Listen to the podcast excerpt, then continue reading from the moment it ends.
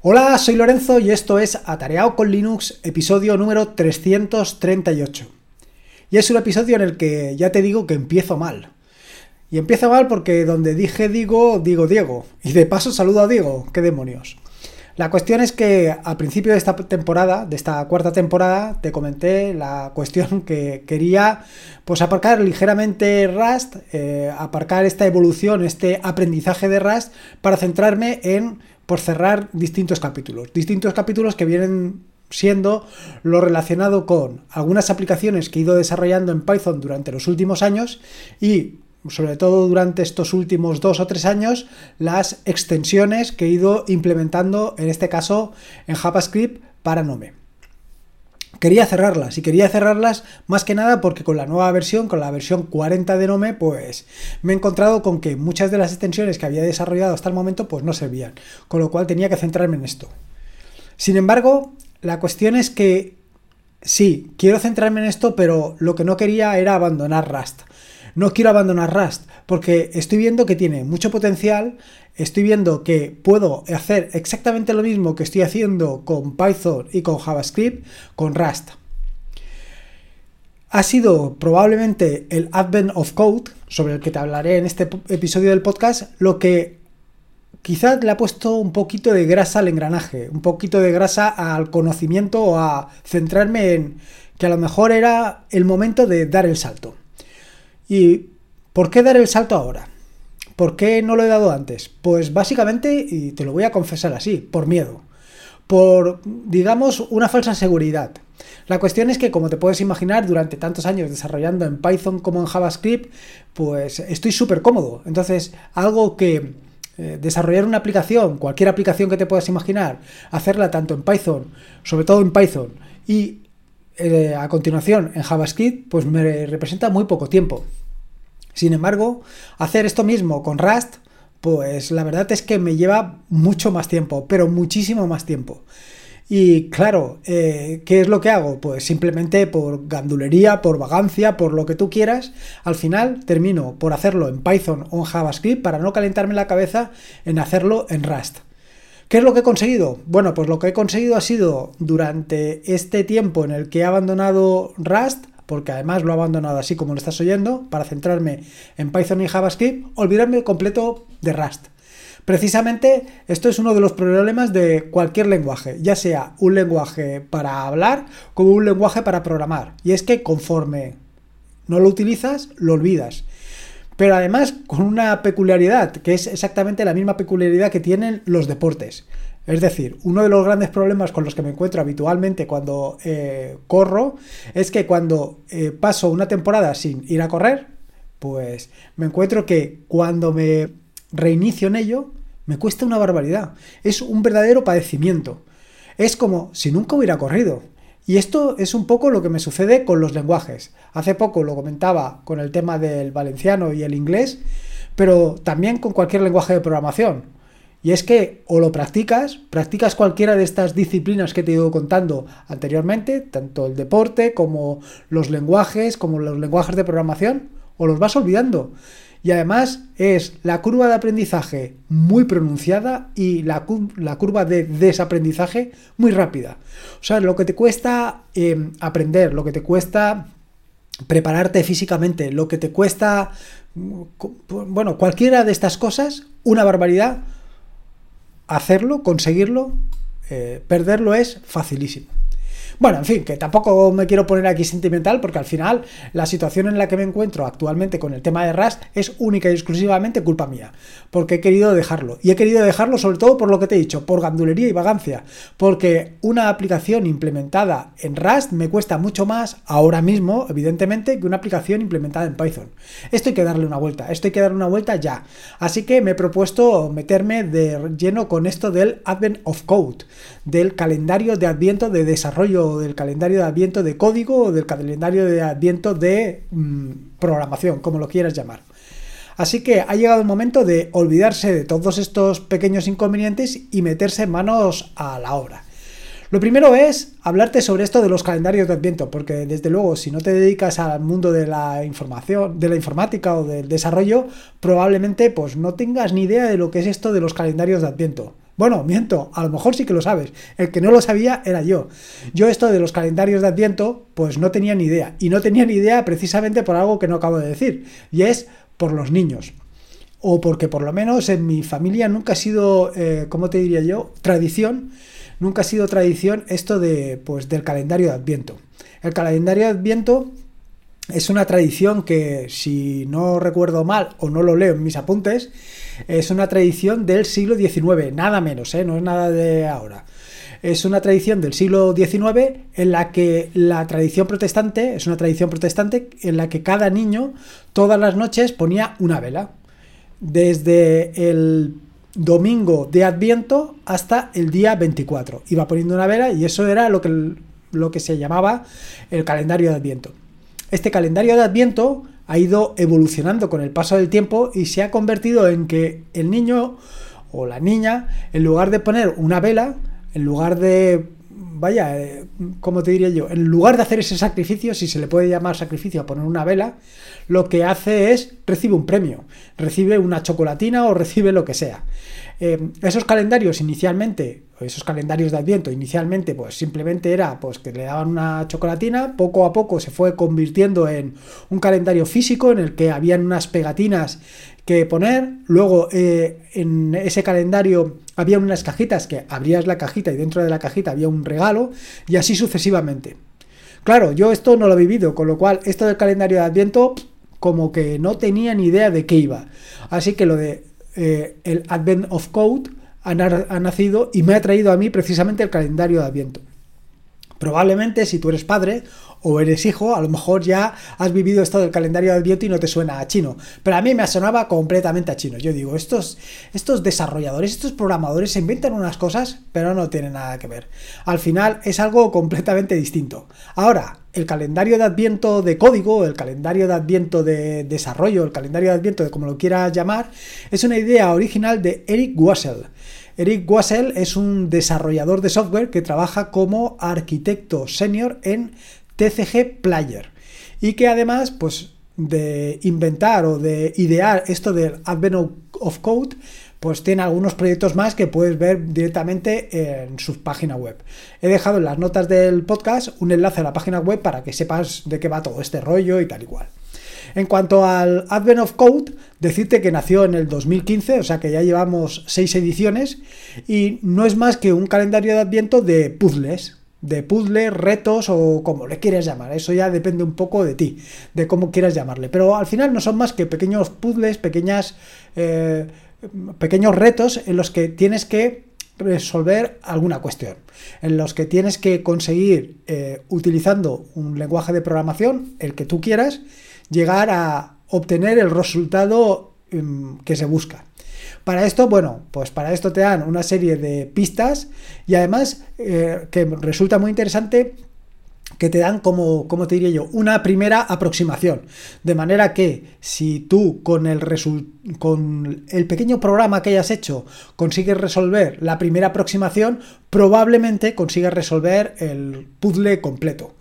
Así que la cuestión es, bueno, a mí me resulta muy interesante. Me resulta muy interesante porque es una manera de poco a poco ir mm, profundizando, ir conociendo cuál es un lenguaje de programación o las opciones que tiene o incluso, bueno, pues aventurarte en algo más.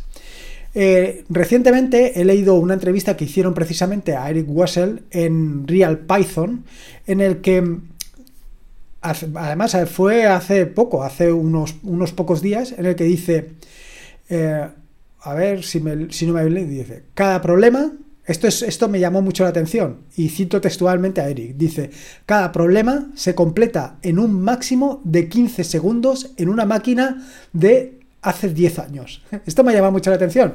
Esto viene a recalcar que no necesitas eh, nada del otro mundo. Incluso él mismo tampoco dice, o sea, también dice que no necesitas eh, profundos conocimientos de programación, sino que tengas un poco de idea de programación y luego pues habilidades a la hora de resolver pues, cuestiones, problemas, puzzles, en fin, un poco de iniciativa y un poco de idea.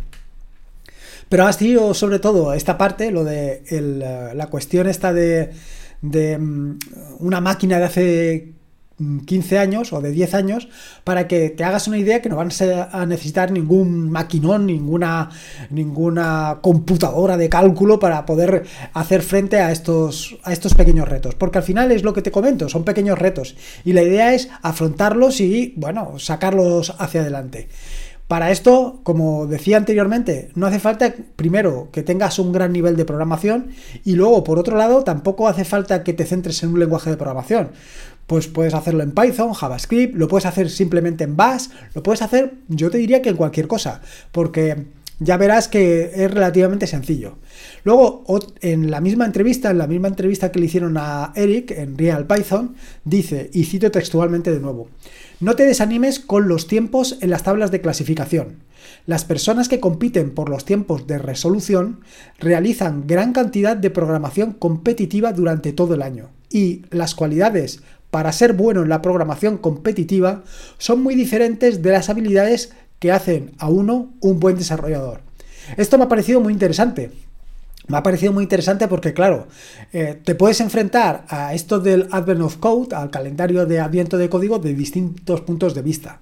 Por un lado, te puedes enfrentar desde el punto de vista de que quieres aprender un lenguaje de programación nuevo, de que quieres aprender algunas características nuevas de ese lenguaje de programación o de un lenguaje de programación que utilices de forma habitual, o simplemente que quieres ser el number one, que quieres terminar el número uno como el primero que Vaya, el primero que ha resuelto cada uno de los puzzles. conforme vas avanzando, conforme vas desarrollando eh, o resolviendo los puzzles, vas subiendo en la posición. A mí realmente, para este caso en concreto, pues lo cierto es que no me preocupa en absoluto la posición en la que queda. La verdad es que, como te contaré un poco más adelante, eh, el enfrentarme de nuevo con Rust ha sido un duro golpe por lo que te diré. Bueno, y en la misma... Mm, entrevista que le hicieron al amigo Eric, al inventor del Advent of Code, dice, en lugar de preocuparte en ser el primero, céntrate en aprender un nuevo lenguaje de programación, o una característica del lenguaje, o en un algoritmo, o en encontrar la solución más eficiente, o simplemente enfócate en resolver unos pocos puzzles. Claro, al final se trata de eso. Bueno, se trata de lo que tú quieras, de lo que tú consideres. Pero a mí me parece muy interesante, me parece muy interesante porque muchas veces el problema con el que te puedes encontrar cuando quieres aprender un lenguaje de programación es eh, encontrar ejemplos donde aplicarlo. Muchas veces, pues simplemente ni te lo planteas. A lo mejor si estás pensando en que quieres resolver, como te estaba diciendo yo en la introducción del podcast, eh, muchas veces quiero hacer alguna aplicación, pues por ejemplo para eh, esto de las voces o para cualquier cosa que te puedas imaginar. Claro, ¿qué es lo que pasa? Que yo me centro en lo que conozco, me centro en Python, me centro en JavaScript y con esto pues lo resuelvo, lo, lo desarrollo y me olvido. Y no quiero hacerlo pues un poco en Rust porque me va a llevar un poco más de tiempo. Con esto de los retos, ese problema se diluye un poco, porque al final los retos, pues te pueden llevar más o menos tiempo. A lo mejor te llevan 10 o 15 minutos o 20 minutos, depende de, pues, un poco lo que decía eh, Eric en la entrevista. Si estás todo el día trabajando o preparándote para desarrollar de forma rápida, para vaya, para desarrollar de forma competitiva, pues vas a ser mucho más rápido. Si estás buscando ser un buen desarrollador o incluso estás buscando eh, optimizar eh, el trabajo que realizas, pues probablemente no sea tan importante esto de correr como si te persiguiera un demonio, como la idea un poco de profundizar en los conocimientos. Y luego algunos consejos que da Eric precisamente también en la misma, eh, en la misma entrevista de Real Python, pues lo que dice es, primero que si te quedes atascado, eh, prueba con la pequeña solución o, con la pequeña idea que te dan. Y ahora te comentaré. Eh, sobre todo, lee lo que dice el enunciado, que muchas veces, y esto me pasa a mí de forma habitual, lo leemos en diagonal y no nos fijamos en que hay pequeños detalles, pequeños comentarios en el propio enunciado del puzzle, nos lo saltamos y claro, es imposible llegar al resultado final sin esos pequeños detalles. Por eso dice que te asegures de que tienes todas las entradas, todos los inputs de cada uno de los rompecabezas. Y luego, por otro lado, y otra de las recomendaciones que dice el propio Eric es que si en un momento determinado pues te atascas, pues pregúntale a otra persona. Y en este sentido, no hace falta que sea un desarrollador, no hace falta que sea, eh, en fin, no hace falta que sea el mejor desarrollador del mundo. Simplemente le tienes que preguntar a alguien, a tu mujer o a tu mm, pareja o a quien tú consideres si qué es lo que está viendo del problema, porque al final lo que se plantean son pequeños problemas, pequeños retos. Y un un problema simplemente lo tienes que afrontar, lo tienes que resolver como tú veas. Pero em, al final simplemente es, pues a lo mejor, eh, contar cuántas veces se repite un número en, una, en, un, en un listado de números o eh, hacer determinadas sumas. Y esto al final no son más que operaciones matemáticas. Y operaciones matemáticas hoy en día, pues sabemos hacer todos. La forma es pues hacerla de una manera relativamente lógica. Así que, como digo yo habitualmente, eh, si no lo ves tú, probablemente a lo mejor alguien lo vea, porque tú estás tan enfuscado en resolver el problema que no, no te das cuenta.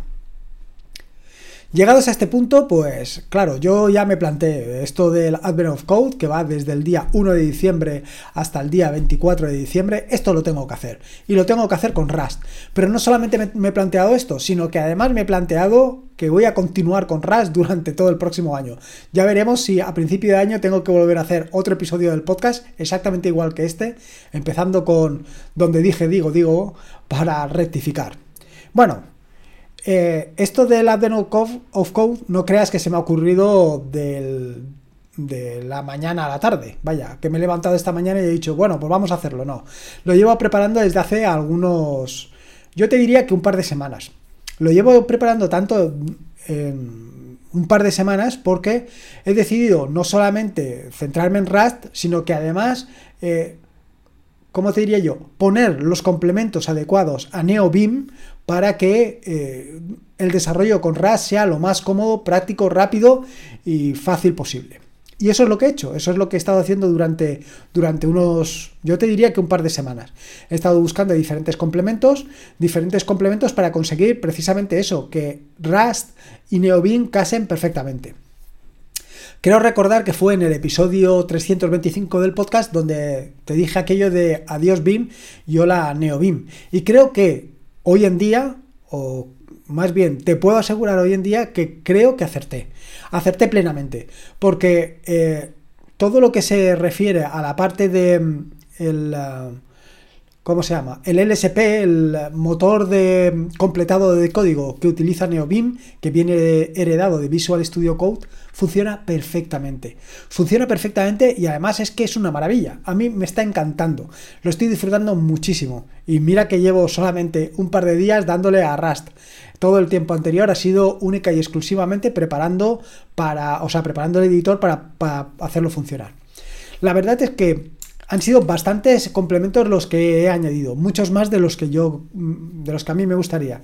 A mí me gusta al final utilizar los mínimos complementos posibles para que, bueno, por un lado, para que el consumo de recursos sea el mínimo posible y luego para tener el mínimo de dependencias eh, en lo que a complementos se refiere. ¿Y por qué? Pues muchas veces eh, estar centrado en el funcionamiento de un complemento o para ti ese complemento es fundamental y por las circunstancias, porque el desarrollador que mantiene ese complemento, por, por no solamente el desarrollador, sino el grupo de desarrolladores que mantienen ese complemento, deciden que ha llegado el momento de dejarlo, de dejar de eh, trabajar sobre él. ¿Y qué pasa entonces? Pues que te quedas vendido. Y eso es precisamente lo que yo quiero evitar pero no lo he evitado. Ha sido justo todo lo contrario, todo un fracaso. Quiero recordar que tengo más de, pues yo te diría que unos 15, unos 15 complementos. Unos 15 complementos que, bueno, algunos sí que son prescindibles, como puede ser, por ejemplo, los iconos, como puede ser también el gestor de paquetes, pero luego todos los que son de autocompletado, como son NBIM CMP, NBIM eh, CMP LSP, en fin, todos los que tengo, todos esos estoy vendido porque son los necesarios para realizar toda la parte del autocompletado. Y luego también, igual que esto, también está toda la parte del Fuzzy Finder, del, ¿cómo se llama? De la búsqueda difusa, de la búsqueda difusa que te permite avanzar y, vaya, encontrar todas aquellas herramientas y todas aquellas piezas pues de una manera relativamente sencilla. Bueno, Decirte que este episodio del podcast lo estoy grabando el miércoles. Es decir, hoy lo estás escuchando que es jueves, pues lo grabé ayer. O sea, estamos haciendo eh, un regreso al pasado. Vale. Lo grabé ayer y lo grabé ayer no solamente eh, con la intención de que lo pudieras escuchar hoy precisamente, sino además también estuve apurando hasta el último momento para ver cómo era esto del Advent of Code, cómo era esto del calendario de Adviento de código, porque hasta la fecha no lo he hecho nunca. Con lo cual estaba yo en un tris. Digo, ahora verás cómo me lanzo a hacer esto del calendario de advento de código y me meto un golpetazo porque no paso de la primera de la primera, del primer puzzle, del primer reto. Pero bueno, no ha sido así. Eh, la verdad es que me ha costado esta mañana arrancar bastante. Me ha costado, bueno, esta mañana no, ayer por la mañana me costó arrancar bastante porque creía que, que vayan, es que es, es, lo que estaba contando al principio del podcast, lo que te estaba contando al principio del podcast. La verdad es que ha sido un duro golpe para mí porque Ostras, es que prácticamente no me acordaba de absolutamente nada de Rust. Esto es algo que ya comenté en algún episodio del podcast anterior y en alguna entrevista que me han hecho hablando sobre todo el tema este de Rust. Bueno, y en general, la verdad es que es que es un duro golpe porque no me acordaba de absolutamente nada. No me acordaba de absolutamente nada. Imagínate, eh, esto es a mí me gusta aprender eh, todo lo que es desarrollo de código con ejemplos. Pues en este caso, con todos los trucos, los, ¿cómo se llama? todos los retos, ir haciendo reto a reto. Y con eso, poco a poco, vas eh, creciendo. Vas creciendo en lo que es conocimiento del desarrollo, conocimiento del lenguaje de programación y conocimiento un poco de las estructuras y de, vaya, y de la sintaxis del mismo no me gusta verlo en vídeo. Y no me gusta verlo en vídeo y ahora lo vas a entender perfectamente, porque imagínate, si habiendo ya desarrollado algunas piezas, algunas herramientas en Rust, me he encontrado ahora que no me acuerdo de nada, imagínate cuando veo un vídeo y me pongo manos a la obra, que me acordaré? Pues de menos de nada. Es que no me acuerdo absolutamente de nada. Por esto, esto ha sido la razón ya fundamental para lanzarme con Rust y meterle mano para darle una solución, porque esto es inconcebible. Bueno, dicho esto, eh, como te decía, he apurado hasta el último momento. He apurado hasta el ultimísimo momento. Ya te digo, esta mañana he resuelto los dos primeros, eh, las dos primeras piezas del puzzle, porque cada uno de los días, cada uno de los días de aquí al 24 de diciembre o hasta el día 25 de diciembre, no, de aquí al 25 de diciembre, son dos puzzles. Por cada puzzle te da una estrellita, o sea, al día tienes que recuperar dos estrellitas. La del día de hoy era relativamente sencilla, porque simplemente se trataba de... Eh, te daban un listado de números y tenías que ver cuántos números eran superiores al número anterior en una lista. Y luego el segundo de los retos era eh, simplemente hacer lo mismo, pero sumando tres dígitos o tres, sí, tres números de ese listado. O sea, tú sumabas los tres primeros, sumabas los siguientes tres, más o menos, para que nos entendamos, y comparabas uno con el otro. Si era mayor, pues entonces eh, ese grupo era mayor. Entonces contabas. Así pues salían, pues no sé cuántos de... que eran cada número superior al anterior y de lo mismo mm, una cantidad exactamente igual de los grupos que eran superiores a los anteriores. Esto eran los retos. Como ves, son retos relativamente sencillos. Al final estás buscando o estás utilizando pues algunas variables, algunos bucles y poca cosa más. Nada del otro mundo. Yo sí que lo he complicado un poco más porque me gusta complicarme la vida y entonces lo he guardado en un archivo y luego también he hecho otra opción que era leyéndolo directamente de la página web, leyendo todos los datos de la página web para, de manera que no tuviera que guardarlos. Me queda todavía un pequeño detalle y es el tema de las variables de entorno. Porque para eh, realizar esto del, ¿cómo se llama? Para realizar la lectura directamente desde la página web, lo que utilizo es una cookie.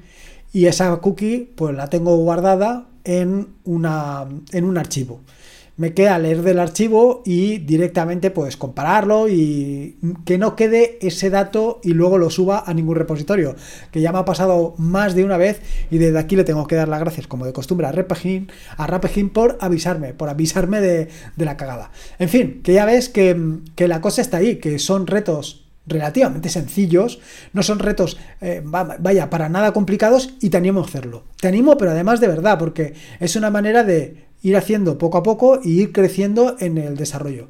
Ya te digo, los puedes hacer en el lenguaje que quieras. Yo me he centrado en Rust, pero puedes hacerlo en Bash, en Python, en JavaScript, en Java, en lo que tú consideres.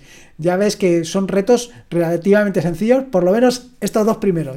Ya, veremos los siguientes si no me tengo que dar eh, con un golpetazo y ver por dónde salir. En fin, que esto es un poco lo que te quería contar. A ver si a ti te interesa también esto del eh, desarrollo de código, si te interesa aprender un nuevo lenguaje de programación. Y ya te digo, no tiene por qué ser eh, RAS como me he metido yo, podría ser perfectamente Bash y de esta manera te centrarías mucho más en la parte del terminal. Ahí lo dejo. Poco más que decirte. Bueno, sí, me queda una cosa que comentarte y es que eh, durante las próximas semanas te iré contando mm, de manera resumida pues un poco cómo me va esto del Advent of Code, cómo he ido evolucionando, si he tenido que abandonar por completo y definitivamente eh, abandono Rust o me he metido bastante lleno y eh, voy evolucionando. En fin, que como te digo, en las próximas semanas, pues probablemente o a lo mejor le dedico un capítulo o a lo mejor le dedico unos minutos a ir contándote mi evolución para que veas, bueno, pues un poco si es partícipe de, este reto. Yo creo que es un reto muy interesante y además, ya te digo, te animo a que participes en él. Espero que te haya gustado este nuevo episodio del podcast y si puedes te agradecería una valoración, ya sea en iVoox o en Apple Podcast. Recordarte que este es un podcast de la red de podcast de sospechosos habituales, donde puedes encontrar fantásticos y maravillosos podcasts. Puedes suscribirte a la red de podcast de sospechosos habituales en fitpress.me barra sospechosos habituales. Y por último, y como te digo siempre, recordarte que la vida son dos días y uno ya ha pasado. Así que disfruta como si no hubiera mañana y si puede ser con Linux. Y en este caso, con el calendario de Adviento, para aprender algo nuevo, mejor que mejor. Un saludo y nos vemos el próximo lunes. Hasta luego.